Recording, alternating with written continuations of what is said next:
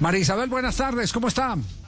Muy bien, Javier, usted todo me la un saludo para todos eh, los que están ahí acompañándolos y, un saludo muy especial para todas las mujeres. Muchas gracias por esas palabras eh, tan importantes y que lo llenan a uno de orgullo, eh, porque obviamente uno veía como el trabajo que había que hacer en el Congreso de la República. Ahí me tocó duro, pero hoy podemos decir que los muchachos del ciclo olímpico la tienen bastante fácil y tranquilos para poder representar bien a nuestro país.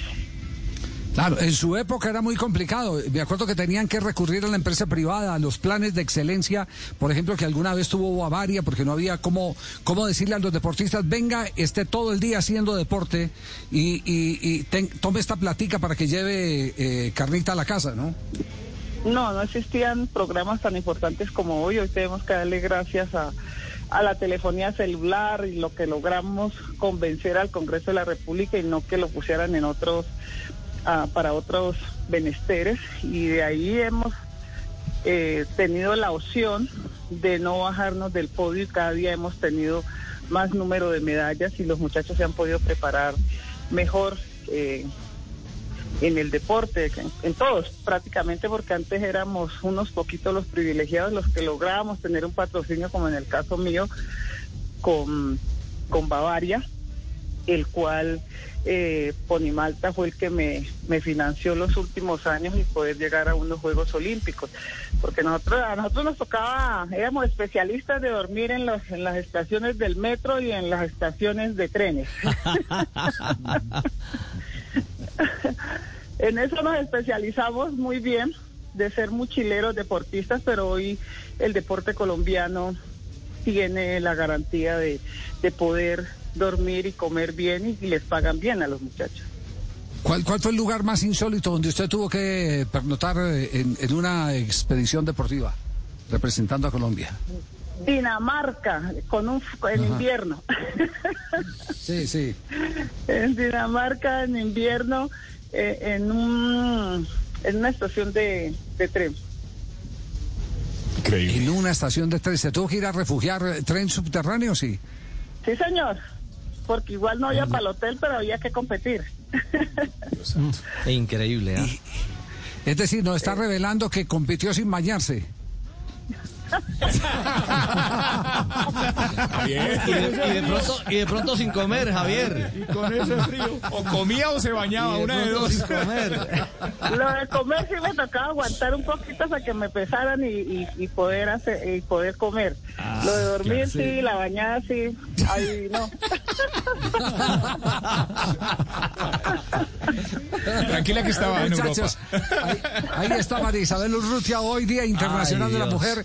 Para muchos de nosotros, otros pensarán distintos. Claro. Eh, la mujer más influyente en el deporte colombiano, en la historia del deporte colombiano. María Isabel, eh, ¿cómo, ¿cómo entender el fenómeno eh, femenino dentro del ciclo olímpico? Es decir, usted abre un camino, pero aparece Yuri, llega Caterine, Jacqueline, Mariana.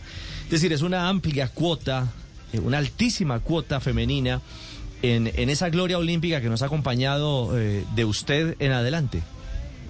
Sí, no, para mí es un orgullo grandísimo eh, haber, haber podido decirle a las mujeres colombianas y deportistas si podemos estar en el podio y, de ahí han venido todas estas atletas eh, compitiendo y, y, estando en lo más alto del podio. Nosotros hoy si no estoy mal, somos las mujeres en Colombia son las que más medallas hemos ganado en unos Juegos Olímpicos, porque ahora acabamos de, de obtener dos medallas más por el problema del doping, eh, que fue eh, Ubaldina, y Lady Solís, otras dos mujeres más en, en, levantamiento de pesas, más Mabel Mosquera. Y, las otras de los demás deportes, como Mariana con sus dos medallas y Caterine. Entonces, creo que es, por lo que somos juiciosas. María Isabel, a usted le tocó eh, eh, el levantamiento de pesas en Sydney cuando le dieron entrada a la mujer, que se demoraron mucho, pero le dieron entrada. Y ahora el Comité Olímpico tiene una política de equidad de género que se va a reflejar en los Juegos de Tokio, que es igualdad en número de participantes. Se ha demorado mucho el deporte para, para hacer ese reconocimiento, es muy lento el proceso. No, el de nosotros no, el de nosotros, nosotros entramos en el 2000 y, y entramos con una diferencia que nomás las mujeres podíamos estar en cuatro o cinco categorías, pero hoy tenemos eh, el mismo número de participantes. Participan 10 hombres y 10 mujeres. Y, a la- y en el juzgamiento, eh, 50% hombres y 50% mujeres. En, en el levantamiento se ha hecho la paridad. Qué bien. Marisabel, pues que este es, este es un motivo muy especial. Hoy Día Internacional de la Mujer aquí en Blog Deportivo. Queríamos eh, decirle a, Colombia, y más con esas cifras que usted acaba de revelar, que nos sentimos muy orgullosos eh, de la mujer en el, en el deporte. Y que definitivamente ya ni siquiera a nivel de hombres, eh, a nivel solo de mujeres, la pregunta debió haber sido cuál era el deportista o la deportista más influyente del deporte colombiano y creo que ni siquiera un hombre alcanza a conseguir los logros eh, que usted ha obtenido para nuestro país. Una medalla de oro y, y para seguir en su tónica, eh, en su disciplina deportiva, se levantó el presupuesto más teso de todos para poder tener los éxitos de Londres y de los Juegos Olímpicos de Río. Así que muchas gracias eh, a nombre de la juventud eh, colombiana. Se los dice el más veterano del programa.